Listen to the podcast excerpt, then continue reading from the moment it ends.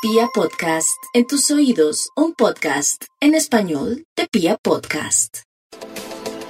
Para los Sagitarios 2021, año clave para evolucionar certeramente en lo académico. Un año maravilloso para estudiar, para aprender, para revaluar lo que saben, revisar si lo que saben realmente les es útil o si vale la pena indagar en nuevas teorías o profundizar en nuevas cosas. En lo laboral, éxitos inequívocos, es el, el, tiempo del éxito consumado, de la época en donde sin esfuerzo las cosas se dan perfectamente y donde puede haber cambios radicales y donde pueden surgir nuevos escenarios de proyecciones amables y expansivas, una época muy bella en ese ámbito.